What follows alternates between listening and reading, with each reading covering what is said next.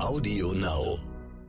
Bevor es losgeht mit der Folge, wollen wir euch natürlich noch frohe Weihnachten wünschen. Ja, wir wünschen euch ein ruhiges Fest, schöne Feiertage und ja, ihr habt ja Zeit mal reinzuhören in unseren Podcast. Genau, es gibt noch ganz, ganz viele Folgen anzuhören. Und jetzt viel Spaß mit der heutigen.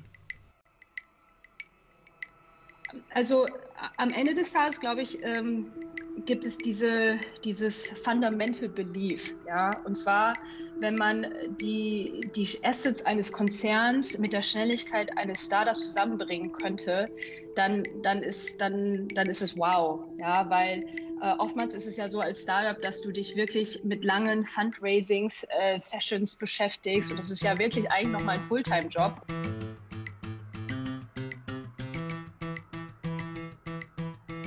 Wenn wir eines schon des Öfteren gehabt haben bei Sotec Deutschland, dann, dass unsere Gäste häufig neben ihrem Hauptjob auch noch eine musische oder philosophische Seite haben.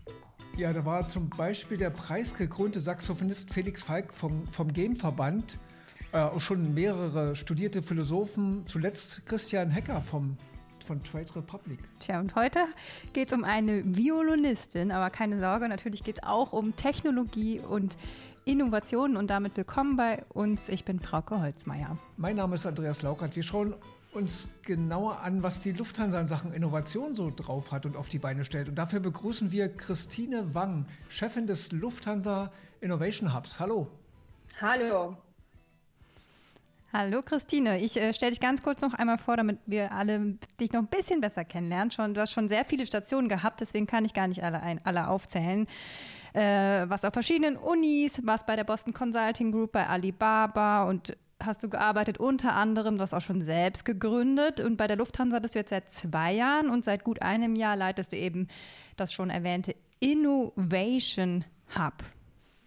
Ja, und wir hatten das ja schon erwähnt, Technologie kann auch was Kunstvolles haben oder ja, man hört vielleicht genau hin, du spielst Violine, ist ja ein kompliziertes Instrument und vielleicht, oder ich gehe davon aus, du hast das verfolgt mit Beethovens 10. Sinfonie und der Vollendung mithilfe einer KI. Hast du das verfolgt und wenn ja, wie fandest du das, diesen Ansatz?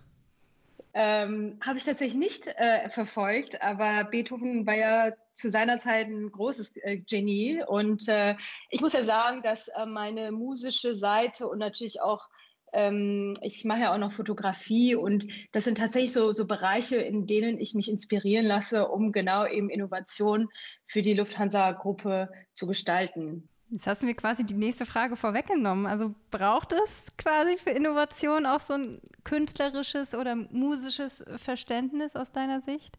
Was hat das für Vorteile?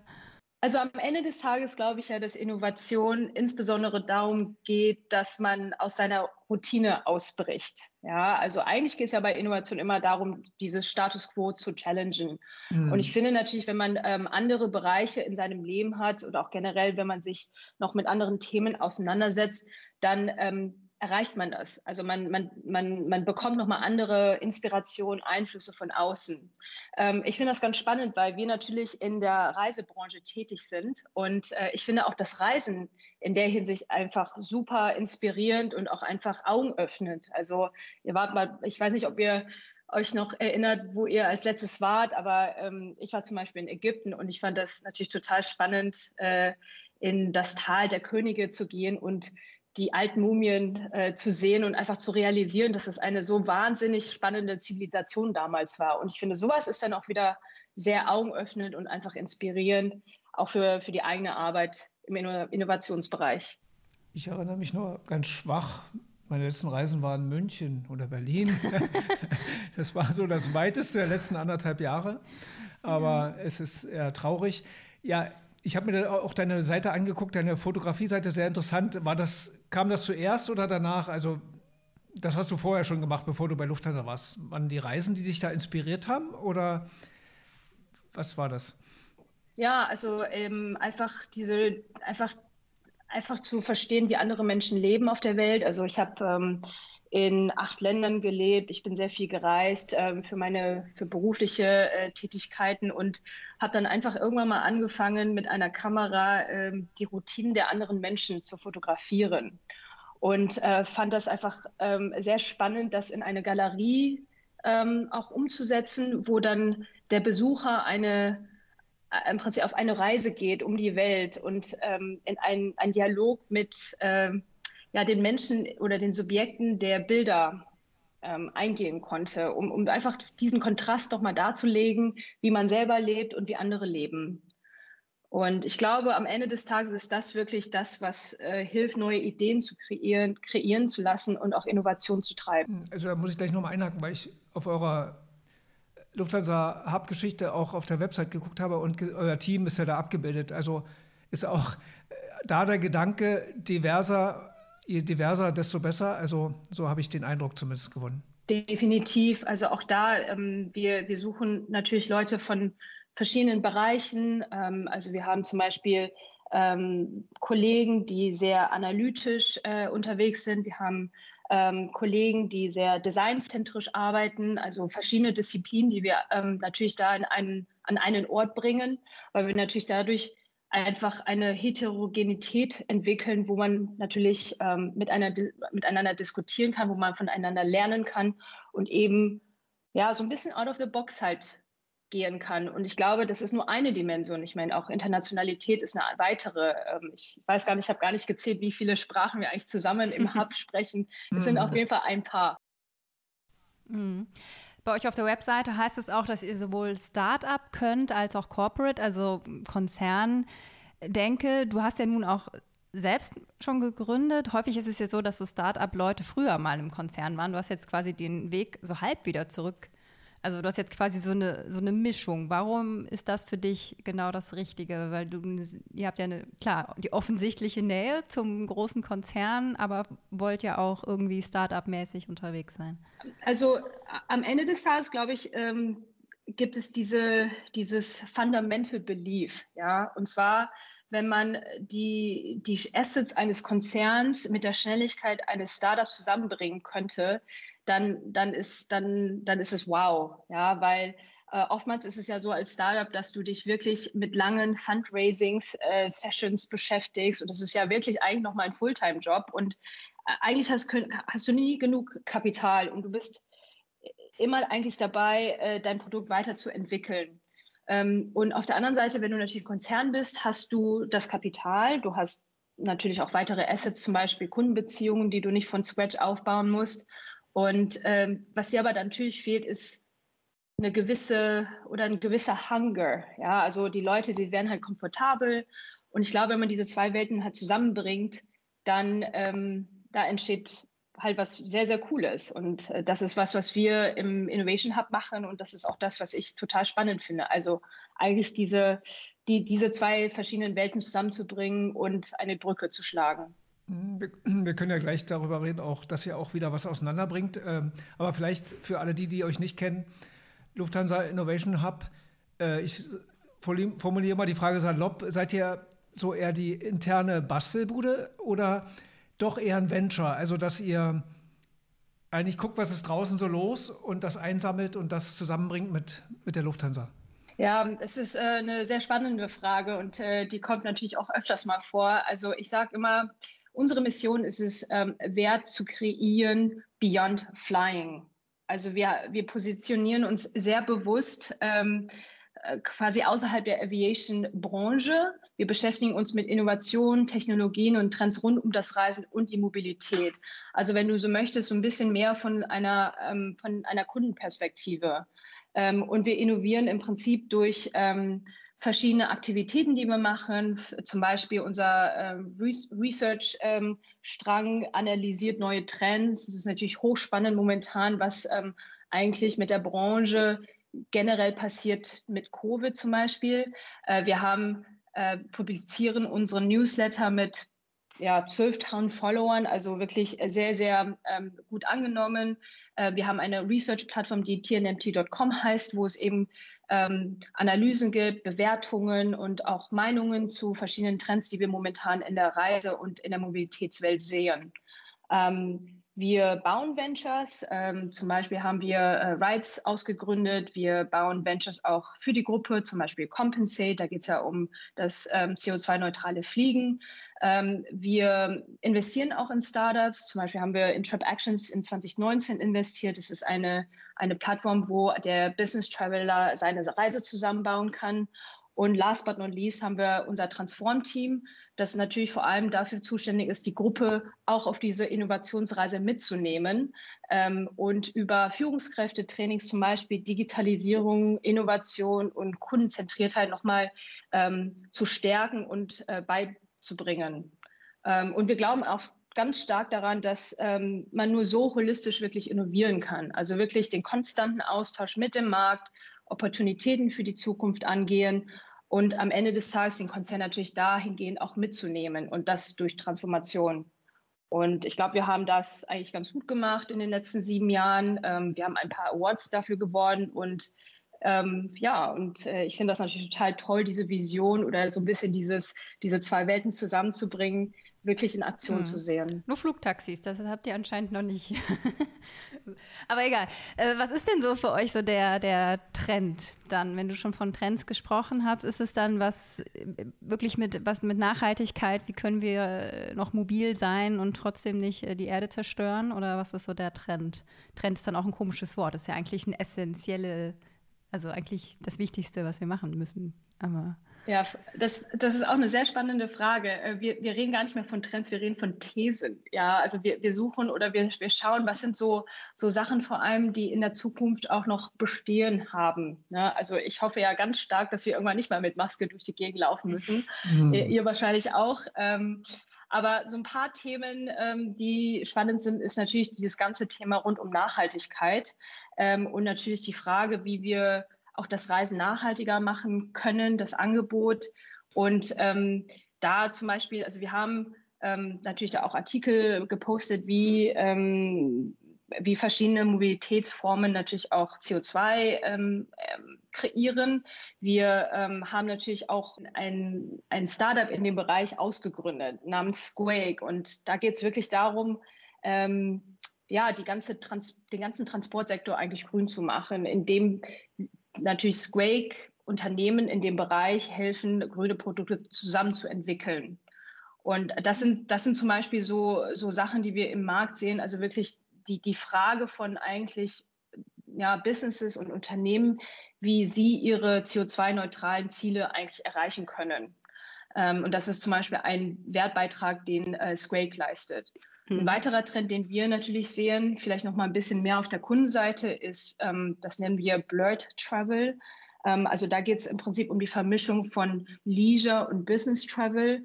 Und äh, wir sehen da vor allem, dass ähm, neue Travel Cases eigentlich ähm, entstehen. Also zum Beispiel äh, ne, ich meine, ich mache jetzt gerade diesen Call von zu Hause. Ich arbeite sehr viel von zu Hause. Remote Work ist was, was wir ganz stark sehen.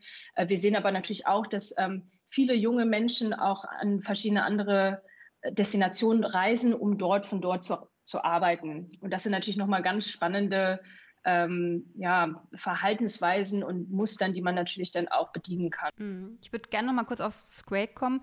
Wie kann denn Technologie oder eine Plattform dabei helfen, nachhaltig oder CO2-freundlich zu reisen, ohne dass es Greenwashing ist? Genau, und zwar ähm, ist Squake eine ähm, Technologieplattform. Also Squake hat eine API, an die sich die Unternehmen halt anschließen können. Und die können einmal natürlich erstmal ihren CO2-Footprint ähm, damit berechnen, also die jeweiligen Aktivitäten, äh, sei es jetzt zum Beispiel in der Logistik, also ähm, die Frachtsendung äh, per Schiff oder Flug oder Straße, wie auch immer, oder selbst sogar die Hotelübernachtung. Und ähm, Squake bietet im Prinzip noch eine Plattform mit Klimaprojekten an. Und ähm, man kann im Prinzip dann als dieses ähm, Logistikunternehmen oder Transportunternehmen dann entscheiden, eben ähm, ein Offsetting zu machen, also ähm, in diese Klimaschutzprojekte zu investieren. Ähm, das ist eine Möglichkeit. Natürlich kann man auch äh, mit dieser Funktionalität Produkte kreieren, um ähm, dann dem Endkunden diese Möglichkeit zu geben, den CO2-Fußprint zu, re zu reduzieren. Mhm. Dann komme ich, äh, vorhin hatte ich das ja schon angedeutet und du hast ja jetzt Quake erwähnt. Ähm, du bist selber, kommst vom Startup, gehst in einen Konzern, willst den Konzern ein bisschen erneuern und jetzt macht ihr genau das. Ihr entwickelt was und dann gebt ihr das nach draußen. Ihr lagert es aus. Harley Davidson hat heute sowas ähnliches gemacht, quasi seine Elektromotorradsparte ausgelagert, extra an die Börse gebracht. Warum also aber nicht behalten? Ihr wollt euch ja, Lufthansa will sich ja auch verändern und vielleicht wird ja das Fluggeschäft gar nicht mehr das größte Business sein in Zukunft, sondern vielleicht gerade was anderes. Warum nicht also behalten, integrieren und trotzdem aller Welt anbieten? Ja, ich würde das gerne separieren. Für mich sind das eigentlich zwei Sachen, die du ansprichst. Ähm, also konkret zu dem Beispiel Squake. Also wir haben ähm, Lufthansa intern ja die Compensate-Plattform. Das ist quasi die Plattform für CO2-neutrales Fliegen. Mhm.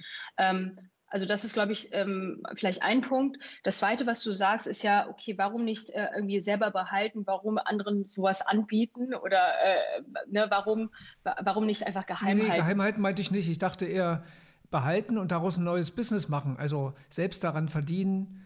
Äh, vielleicht wird es ein zweites Standbein auch für Lufthansa, wäre möglich. Ja, ähm, also aus Erfahrung, beziehungsweise das Problem, was du natürlich in so einem Konzern hast, ist, du hast natürlich Konzernprozesse. Ähm, die Wege sind natürlich dahingehend sehr, sehr lang. Das ist ja auch eines der Gründe, warum zum Beispiel wir ähm, auch eine separate Entität sind. Wir haben, mhm. wir sitzen in Berlin, ähm, einfach um da wirklich Speed reinzubekommen. Ähm, und wirklich auch diese, diese Themen wie zum Beispiel Sustainability jetzt im, im Fall von Squake auch wirklich skalieren zu können. Ja, weil, also was wäre denn die Alternative? Die Alternative ist, du machst es im Konzern. Ähm, du wirst es wahrscheinlich nicht über die Jahre hin fanden können, wenn man so guckt, was eigentlich so VC-Runden eigentlich, wie viel Geld man da eigentlich an die Hand nehmen muss. Und entsprechend dem, um einfach da die Erfolgswahrscheinlichkeit äh, zu erhöhen, dass Squake skalieren kann und wirklich auch mit dem richtigen Speed wachsen kann, ähm, war das jetzt die Entscheidung, das auch auszugründen. Mhm. Ja, und einfach äh, auch eine Leistung für das gesamte Ökosystem natürlich auch beizusteuern. Mhm. Und wenn man jetzt mal bei dem Beispiel bleibt, wie ist Quake dann entstanden? War das so eine intrinsische Idee aus eurem Hub direkt oder kam da ein externer Impuls oder wie war das? Nee, tatsächlich ähm, intern. Also es gibt natürlich viele verschiedene Quellen von Ideen. Also es kann mal sein, dass mal was aus dem Konzern kommt. Es kann auch sein, dass es ähm, bei uns im Innovation Hub äh, kommt oder es kann auch sein, dass es aus dem Markt kommt. Also zum Beispiel, ähm, ich meine, Sustainability ist jetzt auch ein, ein Trend, den, den gibt es ja schon etwas länger. Äh, und wir haben natürlich auch gesehen, dass auch vom, vom Funding, ähm, vom, vom Interesse am Markt an, an dem Thema Sustainability einfach sehr viel ähm, ja, sehr viel Schwung reingekommen ist und entsprechend dem ähm, ist es ja auch so, dass was wir ja machen, der, also die, die Gruppe ist dahingehend ja auch ein gewisser, sagen wir mal, MVP oder Alpha-User. Ja? Also wir, wir testen natürlich verschiedene Ideen. Wir sehen, dass, ähm, dass eine wertvolle oder eine strategisch wertvolle ähm, ähm, ja, in, in dem Fall eine Value Proposition ist und wir testen das dann weiter am Markt und sehen dann eben, okay, wird es am Markt angenommen oder nicht. Mhm. Vielleicht spreche ich noch ein paar Ideen. Wir hatten, Frau hat vorhin Flugtaxis so ein bisschen scherzhaft erwähnt. Ähm, warum, warum nicht sowas? Oder ist das dann, dann eine Nummer zu groß am Ende? Ja, also ähm, unsere Positionierung ist ähm, insbesondere sich auf, äh, wir nennen das immer Asset Light beziehungsweise digitale Geschäftsmodelle und mhm. Plattformen zu konzentrieren. Äh, ich meine, ein Flugtaxi ähm, aus dem Boden zu stampfen, das ist, das kann man nicht in sechs Monaten ähm, schnell machen. Ne? Das sind, das sind wirklich nochmal Forschungs- und Entwicklungszyklen, die man da durchgehen muss.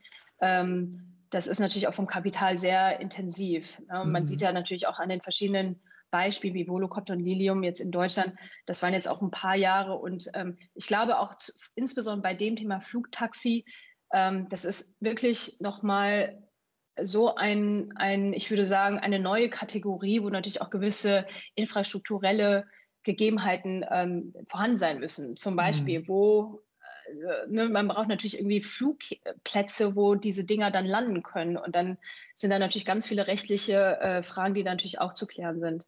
Also das ist meines Erachtens eher nochmal eine neue Kategorie, die man, glaube ich, gesamthaft als Ökosystem bespielen muss. Und die Frage, die man sich dann, glaube ich, immer stellen muss, ist, welche Rolle spielt man in diesem Ökosystem? Und wir sind natürlich da. Wir haben zum Beispiel einen riesen Air Taxi Report gelauncht äh, dieses Jahr oder ähm, im, im, ersten äh, Halbjahr dieses Jahres, wo wir eben auch ein bisschen in diese Thematik reingehen. Also sprich, ähm, wie war das Funding dahingehend? Welche Patenten, Patente wurden da angemeldet? Welche Investoren sind, spielen da eigentlich mit? Welche Spieler gibt es eigentlich im Markt? Und ähm, ne, ich meine, wir, wir schauen natürlich zum Beispiel hin, ob wir ähm, auch als äh, also ob man da auch Partnerschaften zum Beispiel mit der Gruppe machen kann, weil diese Spieler natürlich nicht einfach isoliert wirklich ähm, diesen Markt bespielen können, sondern wirklich auch Partnerschaften und Kollaborationen brauchen. Mhm. Und deswegen glaube ich halt, die Rollen sind dahingehend auch nochmal ähm, sehr spannend und man muss halt eben entscheiden, welche Rolle man in, in, diesem, in dieser neuen Kategorie spielen möchte. Mhm. Deutschland, das Land der Dichter und Denker heißt es ja. Wie erlebst du das? Wie viel Startup-Denke steckt aus deiner Sicht in Deutschland? Weil du hast ja nun mal den äh, weltweiten Vergleich, hast ja schon in einigen Ländern gelebt und bist gut vernetzt. Also wie ist da so deine Sicht? ja, ähm, hm. ich, ich, ich finde das eine äh, ne, ja, ne spannende Frage. Ähm, Du darfst nicht ehrlich so. sein. Nein, weil so. weil das wollte ich so. Sonst kommen wir gleich. Wie sage ich das jetzt nicht? So klang das so. Genau. Ähm, ich würde sagen, Deutschland ist im Mittelfeld. Ähm, ich sage das aus dem Grund, dass, dass ähm, klar, ich meine, aus meiner eigenen Erfahrung, ich habe in China gelebt und ähm, man kann es mögen oder nicht mögen, aber entsprechend, äh, ich finde zumindest, dass die Geschwindigkeit wie Sachen entstehen, einfach so viel schneller passieren. Und das ist natürlich eine sehr äh, subjektive Wahrnehmung. Ähm, und äh, aber ich sehe zumindest, auch wenn ich mir jetzt so Statistiken anschaue, dass natürlich, also Europa holt auf jeden Fall auf, ähm, Deutschland auch. Und ähm, ich habe noch vor, vor kurzem einen Chart gesehen, wo es um Unicorns geht, die in Europa, also gesamtheitlich über alle Industrien hinweg ähm, entstehen. Und finde das eigentlich eine sehr spannende Zahl. Ähm, und ähm, ja, das, das ist, glaube ich, äh, ja, so ein bisschen meine Sicht auf die, auf die Dinge. Dann möchte ich, möchte ich kurz gegenhalten. Äh, spielte nicht Verlässlichkeit auch eine Rolle? Also ich behaupte jetzt mal einfach, dass Sicher sind wir behäbig in Deutschland, aber auch in gewisser Weise verlässlich. Also was die politischen Rahmenbedingungen betrifft und wenn man das hat und jenes hat, dann kann man sicher sein, dass man das oder jenes tun darf. Während ja China, wenn ich das mal so übersetzen darf, in letzter Zeit einige Sachen ja von links auf rechts gedreht hat. Ja, Tech-Unternehmen, die von der Börse runter müssen, in Anführungsstrichen und so weiter. Die, die Zuverlässigkeit der politischen Entscheidung ist da ja nicht immer so gegeben. Also auch als Startup brauche ich ja eine gewisse Verlässlichkeit im System. Ja, oder? definitiv. Da, da, hast du auf jeden Fall einen Punkt. Äh, ich glaube, das äh, würde nochmal irgendwie einen weiteren Podcast füllen. ähm, ähm, und ich muss ja auch sagen, ich auch wegen Corona, ich meine, ich war jetzt auch äh, seit zwei Jahren nicht mehr in China.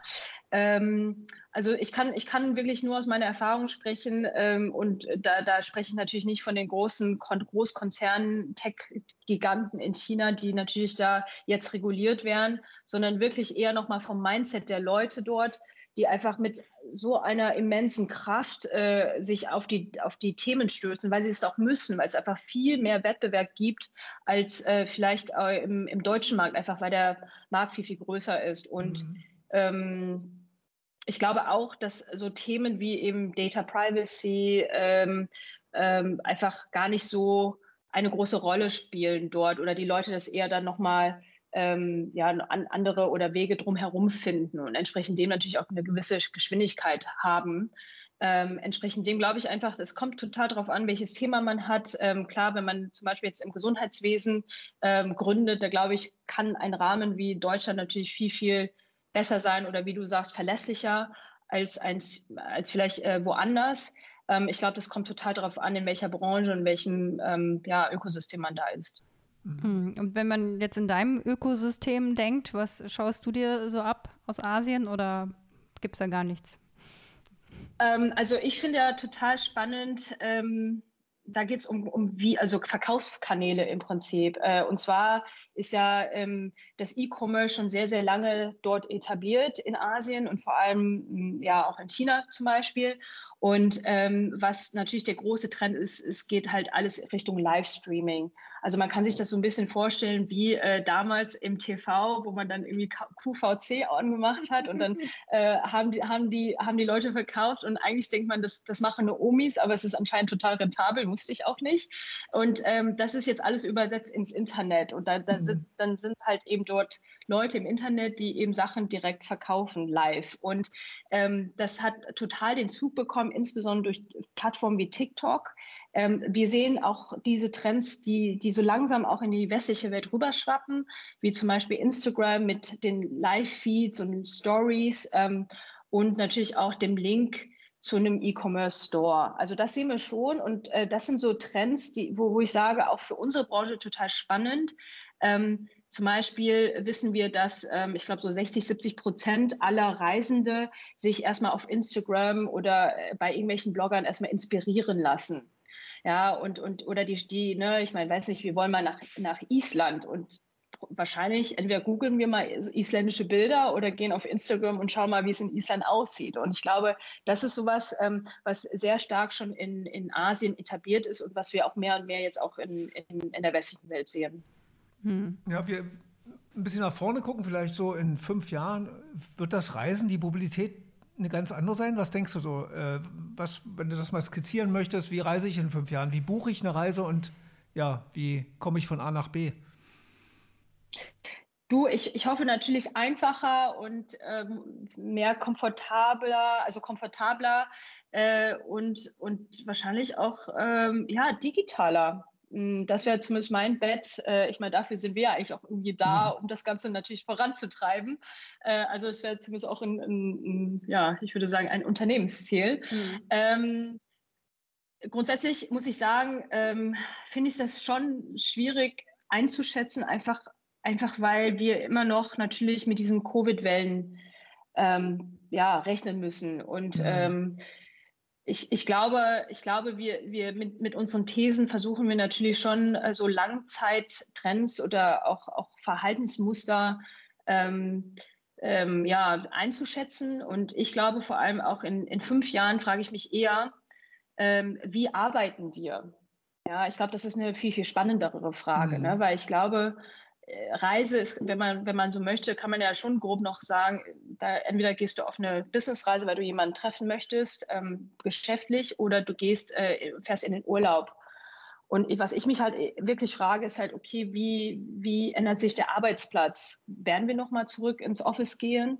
Ähm, und wie, wie kann, also das hat natürlich voll den, den Einfluss auf, wie wir dann auch reisen werden. Ja. Mhm. Ich glaube, das Zweite, was natürlich langfristig auch ähm, eine Rahmen, ein Rahmenbedingungspunkt ist, ist ähm, die Debatte rund um die Nachhaltigkeit. Ja, gehen, also werden Leute wirklich fliegen? Ähm, versuchen sie anders zu reisen? Versuchen sie gar nicht zu reisen? Ähm, das sind, glaube ich, so ja, zwei, zwei große Rahmenbedingungen, die wir einfach nochmal weiter beobachten müssen. Mhm. Wie experimentell denkt ihr denn da? Also du hast gesagt, es soll digitaler werden. Corona ist natürlich im Moment ein Faktor, der limitiert. Dann noch Stichwort Nachhaltigkeit. Wir haben heute in der Redaktion über das Metaverse äh, diskutiert, also Facebooks Meta neue Parallelwelt, die dann irgendwann mal für alle da ist. Und da werden ja auch schon Luxusgüter, Taschen, was weiß ich was verkauft. Da kann man ja auch vielleicht Urlaub machen. Urlaub machen. oder so. Keine Ahnung. Ist das auch was, was ihr euch langfristig, also, oder ist das noch zu weit weg? Da guckt, äh, ist noch zu äh, früh. Ich, ich finde das ein mega spannendes Thema. Ich, ich glaube, das, hat, das kann auch Hand und Fuß haben. Ähm, die Frage ist halt, wie lange braucht es äh, irgendwie in, in die Reise reinzu, rein, reinzugehen? Das ist, glaube ich, die Frage. Momentan sehen wir natürlich die ganzen Use Cases, insbesondere im Gaming-Bereich. Ähm, auch deine, deine Luxustasche wahrscheinlich äh, in irgendeiner Second Life äh, Avatar Sims äh, meets Sims äh, äh, Game kannst du sowas kaufen, ja. Ähm, aber also was ich halt sehr, sehr spannend finde, auch da vielleicht noch mal kurz auf Asien referenziert. Also in, in China gab es zum Beispiel sowas, das nannte sich mal Cloud Cloud Traveling. Äh, also was das, äh, und, und das hat eigentlich jetzt erstmal wenig mit Metaverse zu tun, sondern ähm, im Prinzip konnte man sich beim Livestreaming dann mit einem Guide sich die Berge anschauen. Also da ist wirklich dann jemand äh, zu diesem Ort dann hingefahren und hat dann im Prinzip ein, ein Publikum mitgenommen vom, vom Sofa aus. Ja, und das ist ja, wenn du, wenn du so magst, so eine Vorstufe der Virtualisierung der Reise. Ähm, und ich glaube, das sind total spannende, ich würde in dem Fall tatsächlich sagen, Trends, die man so sieht. Aber ob das jetzt langfristig wirklich so bestehen bleibt, das, das kommt total darauf an, wie die Technologie vor allem und die Infrastruktur in der Hinsicht natürlich auch sich weiterentwickelt. Also, mhm. namely irgendwelche Brillen oder sonstiges, ne, um da wirklich diese, dieses Gefühl des Reisens wirklich ersetzen zu können. Und da glaube ich, sind wir noch ein Stück weit, ähm, ja, weit weg davon oder ersetzen müssen, weil Corona bleibt, dann bleibt uns nichts ja, anderes übrig. So, ich denke, so Himalaya oder ähnliches, wo ja tausende Touristen manchmal sich tummeln und man ja schon in Sorge ist um die Umwelt dort. Ne? Also das wäre ja für solche Regionen vielleicht hilfreich auch, oder? Vielleicht, ja. Das, äh, ja, um die ein bisschen zu entspannen. Mhm. Ja. Nochmal letzte Frage. Letzte Frage. Ja. Wir fragen immer nach einer Schulnote, sehr gut bis ungenügend. Ähm, in deinem Bereich? Ja, in deinem Bereich finde ich jetzt, das natürlich Mobilität, Lufthansa, durch, ja, Mobilität, ja. Mobilität so, moderne Denken, Mobilität in Deutschland. Also wie denkst du, sind wir da aufgestellt? Sind wir da schon weit genug, drüber nachzudenken, dass sich Mobilität ändert und auch mehr Technologie da rein muss und kann? Also ich finde, da sind wir eigentlich recht weit, oder? Also ich meine, ähm, ich finde, wir haben sehr viele Angebote an ähm, verschiedenen Mobilitätsformen. Ich finde auch, die, dass die Digitalisierung dahingehend eigentlich ein Stück, also und, und ich kann es ja insbesondere sagen, ähm, ich war ja sechs Jahre tatsächlich nicht mehr in Deutschland und äh, muss schon sagen, dass sich da auf jeden Fall viel getan hat. Ähm, mhm. Also ich würde dem Ganzen zwei geben. Das ist doch erbaulich mal zur Abwechslung. Dankeschön, Christine. Ja, schönen Dank, Christine Wang. Na klar.